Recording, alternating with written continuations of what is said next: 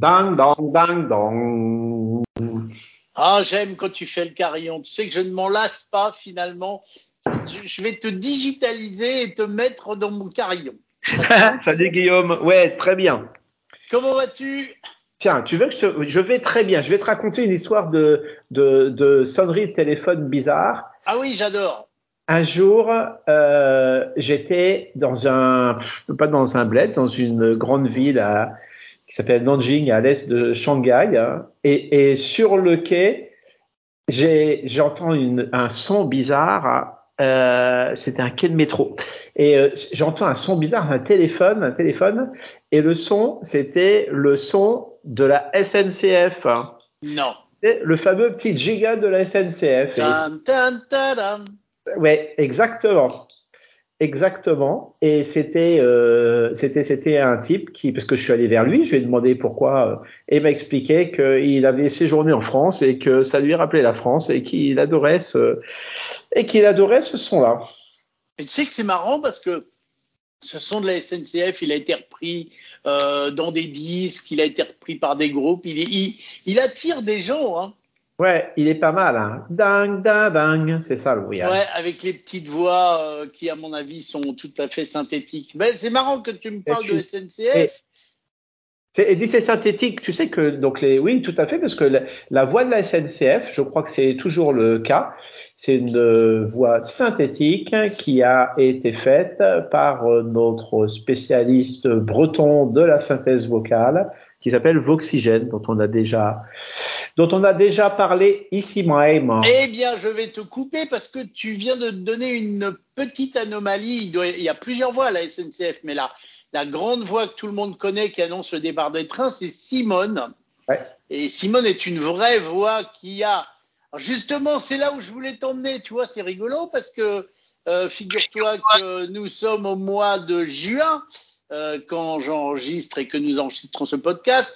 Et que donc au mois de juin, bah, il y a Vivatech en France. Et je suis allé me balader euh, dans, les, dans les rayons et dans les étagères de Vivatech. Et justement, c'est rigolo parce que tu arrives sur le sujet euh, dans lequel je voulais arriver, pas que euh, Vivatech bien sûr, mais il y avait un très gros stand de la SNCF à Vivatech et entre autres, il y avait la fameuse Simone.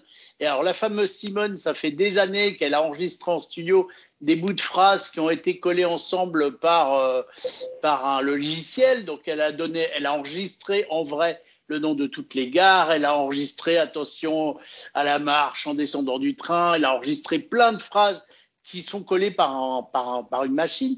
Et puis là, la, la SNCF a décidé de, de se moderniser et c'est là où doit sûrement euh, intervenir la société dont tu nous parlais, c'est que la SNCF a désormais digitalisé Simone et ils arrivent, grâce à cette boîte dont tu viens de nous parler, à, à créer des phrases que Simone n'a absolument jamais dit. Oui, mais avec l'accord de Simone, bien sûr. Oui, ce qui est bizarre, c'est que parce que moi, donc je connais cette histoire et Simone est une vraie, mais pour moi, c'est quelque chose qui a dû être fait, euh, je sais pas, en 2015 ou 2016. Hein. Ah, pour moi, euh, c'est plus récent, mais peut-être qu'ils ont commencé en 2015 et 2016 et qu'ils ils commencent à communiquer dessus que maintenant. Mais ça y est, ils communiquent dessus sur le fait qu'ils sont en train de digitaliser Simone pour lui faire dire des, des phrases qu'elle n'a jamais dit. C'est rigolo. En tous les cas, c'est rigolo ce qu'on arrive à faire maintenant. Bon, on sait, hein, c'est impressionnant, mais je pense qu'on verra même plus la différence entre la vraie Simone et la Simone digitalisée, et ça, c'est quand même assez dingue. Ouais, ben ouais. Et donc c'est fait par une boîte dont on a déjà parlé, qui et, euh, et donc c'est un travail énorme. Il y a, euh, pour digitaliser une voix, donc je pense que ce sont des choses qui vont se, des délais qui vont se raccourcir. Hein, mais les technologies qui étaient utilisées par euh, par Voxygène, boîte française qui euh, qui fait des choses de très bonne qualité, maintenant qui est très concurrencée parce qu'il y a beaucoup de gens qui travaillent sur ce sujet. Voxygène, pour information, pour mémoire, c'est un c'est une entreprise qui vient de France Télécom, des centres de recherche de France Télécom. Ils sont à Lannion, ça existe depuis fort longtemps. Et, euh, donc, euh, je pense que quand ils ont numérisé Simone, c'était avec des techniques qui étaient assez. Donc, il est possible qu'ils aient mis des vrais mots à côté, hein, mais la numérisation euh, qui permet de faire de la synthèse vocale je crois que ça a été fait en 2015 ou 2016, et à cette époque-là, ça a demandé 15 ou 3 semaines de studio pour le, le comédien ou la comédienne, et tu avais, je sais plus, 3-4 000 phrases, si ma mémoire est bonne. Bah, déjà, elle a enregistré le nom de toutes les gares de France, ça l'a fait bien avant la digitalisation, ça fait longtemps qu'on l'entend Simone. Ouais. Donc, euh, les gares de France, t'imagines, je sais pas combien il y a de gares en France, mais ça fait déjà une quelques bonnes grosses séances de studio. Ouais, un gros paquet. Ouais, ouais, un gros paquet, paquet. Et donc, tu me dis, tu as entendu ça où Où, où as-tu as-tu entendu ah bah, à Vivatech, justement, à Vivatech, sur le stand de Vivatech, il y a Simone qui était de passage sur le stand de la SNCF, et justement, il nous expliquait qu'ils étaient en pleine accélération de la digitalisation de Simone, non pas pour la remplacer, parce qu'à mon avis, ils vont la garder, mais pour lui faire faire dans l'urgence dire des phrases qu'elle n'aurait pas enregistrées. Si jamais il y a un incendie, si jamais il y a un truc euh, qui va pas et qui n'était pas prévu dans leur phrase toute faite, bah, grâce à la digitalisation, en fait, le type, il tape sur un clavier la phrase et hop, Simone, elle la répète une minute après et tu as l'impression que c'est la vraie Simone. Donc, c'est quand même assez fascinant. Bon, faudra, faudra qu'on éclaircisse ça parce que moi, ce dont, tu me parles vraiment hein, a été fait il y a 6-7 ans. Donc, faudra, faudra vérifier est-ce que c'est moi, est-ce que c'est mon cerveau qui a anticipé, euh, est-ce que c'est mon cerveau qui a anticipé le truc ou, ou est-ce que peut-être que la SNCF euh, fait, fait réchauffer un plat euh, qu'elle avait gardé au réfrigérateur? C'est possible aussi, ça arrive parfois ça. Hein. Oui, mais cela dit, je tiens à te rassurer quand même pour ton cerveau. J'avais déjà entendu cette info il y a un ou deux ans où il disait que la SNCF allait le faire. Est-ce qu'ils allaient commencer tout de suite à le faire ou est-ce que c'est moi qui suis en retard sur une info, ce qui est possible aussi, tout peut arriver. En tous les cas, maintenant, c'est officiel, ils le font et c'est quand même assez fou. Bon, super. Donc, qu'est-ce que, moi, qui prends assez souvent, moi qui prends assez souvent le train et qui est évidemment très passionné par tout ce qui est vocal, j'avais remarqué par contre que dans les TER, depuis un bout de temps, comme dans l'Eurostar, euh, comme euh, dans le, le train tunnel sous la Manche, ils avaient des jolies voix enregistrées. Et dans le TER, dans certains TER, je les soupçonne que ce soit de, de très jolies voix de synthèse parce que elles sont tellement parfaites que ça fait presque pas comédien c'est presque un peu froid, comme tu me disais quand on en parlait. C'est bien de laisser des petites imperfections pour que ça fasse humain. Et là, il y a des moments, c'est tellement propre que je me dis, hmm, quand c'est trop propre, c'est que c'est louche. Quand c'est trop propre, c'est que ça ne l'est pas. Voilà. Euh, dis-moi, dis-moi, Guillaume, qu'est-ce que tu as vu d'intéressant Tu vois, on a Versférol aujourd'hui, c'est sympa ça. Qu'est-ce que tu as vu d'intéressant à Vivatech cette année? Bah écoute, de, de super palpitant qui m'a subjugué, rien. Mais de rigolo, j'ai vu un petit robot qui faisait des crêpes. Ça, c'était sympa. Alors, je pense donc, il, ressemblait à quoi? C'était un robot humanoïde? Il ressemblait à, non, pas vraiment humanoïde, mais un truc avec, avec des bras qui pouvait prendre une louche, euh, mettre la, la pâte à crêpes sur une poêle et gérer à peu près sa, sa poêle. J'ai trouvé ça plutôt, plutôt sympa. Est-ce que c'est l'avenir de certains restos dans les cuisines qui manquent de bras euh, J'en sais rien. Il y avait déjà des robots qui faisaient des pizzas, euh, mais là, voilà, ça c'était pour la crêpe. Euh, non, il y a un autre truc que j'ai vu qui, alors là, pour le coup, m'a bluffé. Il y avait une, je reviens sur la SNCF, une conférence de la SNCF qui expliquait comment ils se servaient des retours clients par Internet pour améliorer leur service et ils ont des, énormément, énormément, énormément de données. Ils les analysent, ils les décryptent, ils les, ils les chatouillent et ça leur permet de, de faire des améliorations. Et ça, j'ai trouvé ça pas mal, ainsi qu'un un nouveau service. Alors, je savais pas que ça existait. Toi, tu vas peut-être me dire que tu le savais parce que tu bouges plus que moi, mais c'est un moyen de savoir à combien ton train est rempli ou ton RER au moment où ta rame va arriver, sur ton application francilienne, tu peux savoir que cette rame, elle va être remplie à 70%, donc il faut peut-être mieux attendre celle d'après. Et, ça, j'ai trouvé ça plutôt sympa et utile surtout. Ah ouais, ouais, ouais, ouais, oui, effectivement, intéressant. peut-être que ça va pas révolutionner l'humanité, mais c'est intéressant. Moi, pour revenir sur le robot, sur les crêpes, hein, euh, je préfère quand c'est une madame ou un monsieur qui fait des crêpes. Hein.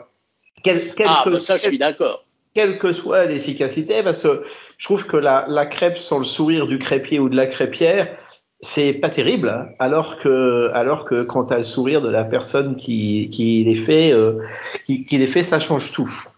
Bon, qu'as-tu vu d'autre? Qu'as-tu vu d'autre? Eh bien, qu'est-ce que j'ai vu d'autre? Euh, Honnêtement, je vais te dire pas grand-chose de bluffant. Ah si, si, un truc que j'ai bien aimé aussi, c'est le bot qui a été mis en service la semaine dernière, donc fin juin, le, petit chatbot de Carrefour où tu vas pouvoir faire tes courses d'une manière euh, assez moderne, c'est-à-dire que le concept, c'est euh, tu vas dire, tiens, je voudrais faire un coco vin. Donc tu discutes avec le bot, je fais mes courses et je voudrais faire un coco vin. Et là, le bot, il va te donner la recette du coco vin. Ensuite, il va te donner tous les ingrédients qu'il faut pour faire ton coco vin.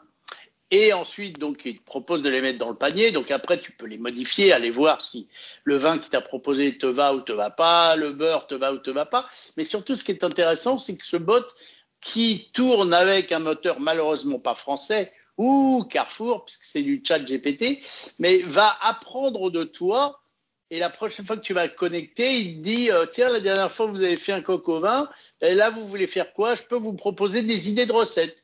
Ou alors tu peux te connecter en disant il faut que j'achète à manger pour faire à manger pour quatre personnes pendant une semaine, j'ai pas d'idée, propose-moi des idées et le et le bot te propose des, des idées et te donne les recettes et les ingrédients.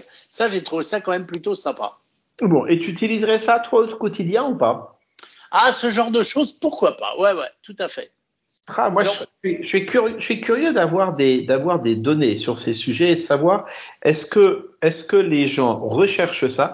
Est-ce que, parce que c'est, c'est super, euh, c'est super sympa. Et c'est vrai que je, je veux en rien réduire le mérite des ingénieurs de chez Carrefour, mais, mais avec, avec ChatGPT aujourd'hui. Euh, avec le moteur de GPT plus exactement, c'est quelque chose qui est, qui est relativement facile à faire alors que ça c'était très complexe. Moi je me souviens avoir fait, mais on en a déjà parlé ici, des, des systèmes pour faire sa course, ses courses, elle a complètement vocale. Donc des trucs qui fonctionnaient plutôt bien, mais qui euh, demandaient un travail euh, à l'origine de conception énorme. Et, et, on arrive à faire mieux que ce que nous avions fait à l'époque. Ça, moi, ça date de 5 ou 6 ans. Hein. Euh, on arrive aujourd'hui en quelques heures, en utilisant GPT, à faire, à faire beaucoup mieux. Donc, moi, je trouve ça, au, niveau technologique, comme beaucoup de choses d'ailleurs, hein, je trouve ça super excitant. Euh, après, est-ce que moi je l'utiliserai euh, Personnellement, je suis sûr que non. Euh, mais mais je suis certainement pas représentatif de la population française. Donc moi, je suis vraiment pressé d'avoir des, des statistiques d'usage et savoir est-ce que est-ce que ça va prendre, est-ce que ça va évoluer ces choses-là ou pas.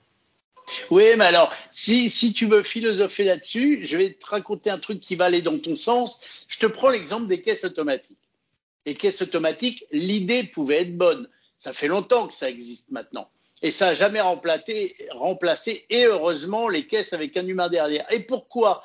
Parce que je trouve que c'est globalement mal foutu, ça marche pas toujours très bien. Finalement, globalement, je suis même pas sûr que tu gagnes du temps. Donc, c'est pour ça que l'humain est resté maître. Mais quand un système peut faire gagner du temps et que c'est bien fait et que c'est commode, comme par exemple mes courses avec ChatGPT, plutôt que de taper, de chercher tes éléments sur ton interface, hein, je pense que si ça apporte un plus, c'est ce que tu me disais l'autre fois en philosophant, si ça apporte un plus au client, peu importe qu'on utilise une technologie ou non, le client va y aller. Si finalement c'est une technologie pour, pour de la technologie comme les caisses automatiques qui finalement, bah, si ça avait si bien marché que ça, il y aurait plus de caissières, hein, parce que regarde les trucs qui marchent comme les distributeurs de billets de train ou les distributeurs de billets de métro, euh, tu peux même plus dans le métro à Paris, tu peux même plus acheter un billet de métro à un humain. C'est les guichets d'information, ils t'informent et ils t'achètent tout à l'appareil parce que ça marche bien. Donc je pense que quand l'usage est bien fait, euh, ça peut être bien et quand il est mal fait, en est la preuve les les caissiers et les caisses automatiques, bah, ça marche pas tant que ça parce que ça se ça se répond pas plus que ça. Ouais, ouais, ouais. Dis donc, en, en, en parlant de, de son, euh, moi, dans les choses qui ont qui ont croisé ma route dernièrement, euh, il y a des propositions que fait l'IRCAM. Tu, tu, tu sais ce que c'est que tu connais l'IRCAM? L'IRCAM, euh, oui, de nom, mais je me souviens plus très bien exactement ce qu'ils font. L'IRCAM, c'est un, c'est un organisme qui est à côté de Beaubourg à Paris, qui existe depuis euh, fort longtemps. Euh, et c'est un autre, c'est, à l'origine, c'est un institut de recherche en, en acoustique et en musique. Hein. Euh, il y, a, y, a, plein de, il y a des Boulez et compagnie. Euh, il y, a, y, y, a, plein de grands compositeurs qui ont travaillé là-dessus. C'est, c'est un, un, centre de recherche français qui est vraiment à la pointe sur de nombreux sujets en matière de musique et d'acoustique. Ils ont fait plein de choses dans le domaine de la musique électronique, dans le domaine de la voix. Euh, et, euh, et puis, si, si, vous êtes curieux, vous pouvez aller faire un tour hein, euh, sur un morceau de l'IRCAM qui s'appelle Amplify. Amplify, c'est une, une, société qui a été créée par l'IRCAM et d'autres euh, organismes pour commercialiser les produits du centre de recherche.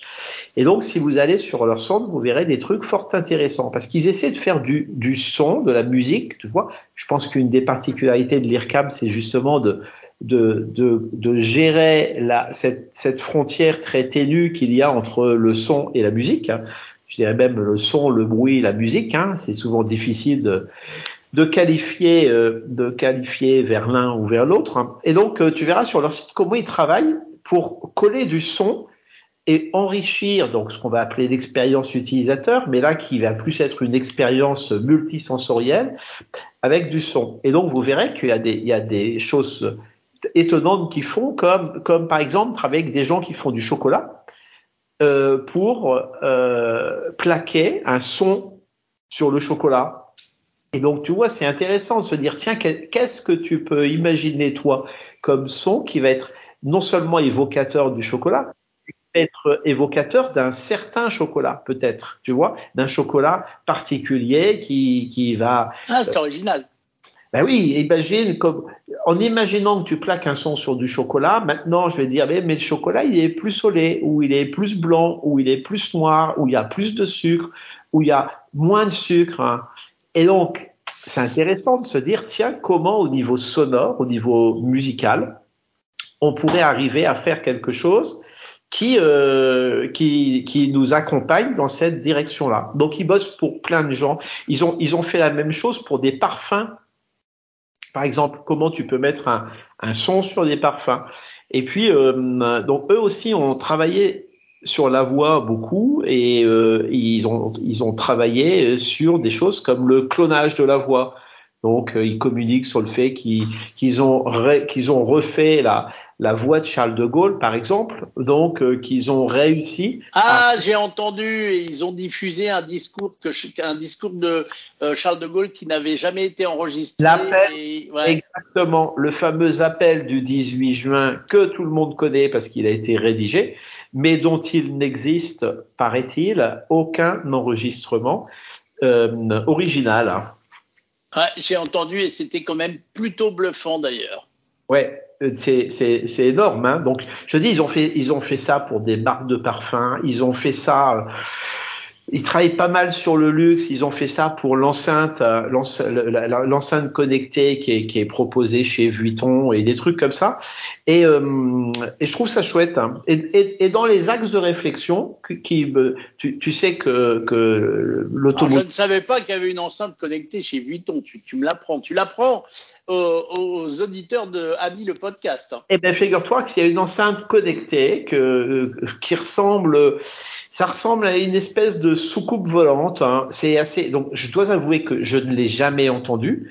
Euh, J'imagine euh, comme elle a été conçue par des gens que je connais un peu et qui sont des gens qui travaillent très bien. J'imagine que la qualité est bonne, mais euh, je n'en connais ni le son ni le prix.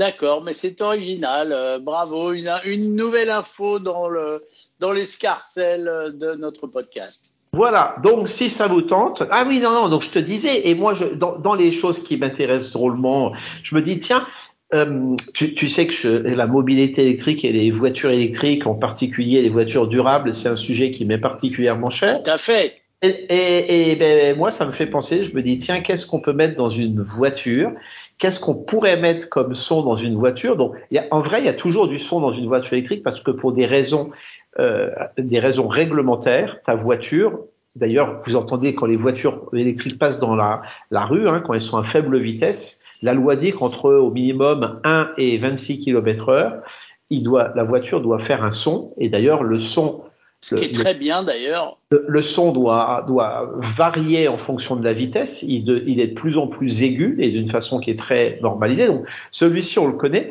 Mais moi je me dis qu'à l'intérieur des qu'à l'intérieur des voitures il y aurait des, des sons. Donc, je pense pas de la musique, hein, mais je pense à des sons, à des trucs vraiment créatifs. Et je me dis que des gens qui maîtrisent parfaitement ce métier doivent pouvoir imaginer mettre dans des voitures des sons qui font que le véhicule ressemble à rien du tout.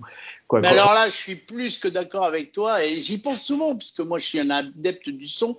Rien que le joli bruit d'un clignotant, tout bêtement. Ou, ou, alors quand tu passes la marche arrière, elle fait souvent les voitures, elles font des petits sons pour te faire comprendre que euh, tous ces petits sons là, plus ils sont jolis, plus c'est agréable. Donc je suis un, un fan de, j'espère, l'évolution sympathique des sons dans les voitures. Eh ben, eh ben, dès que j'ai des données sur le sujet, très cher Guillaume, je t'en informe. Eh ben écoute, ça me va bien, ça sera un très très bon sujet.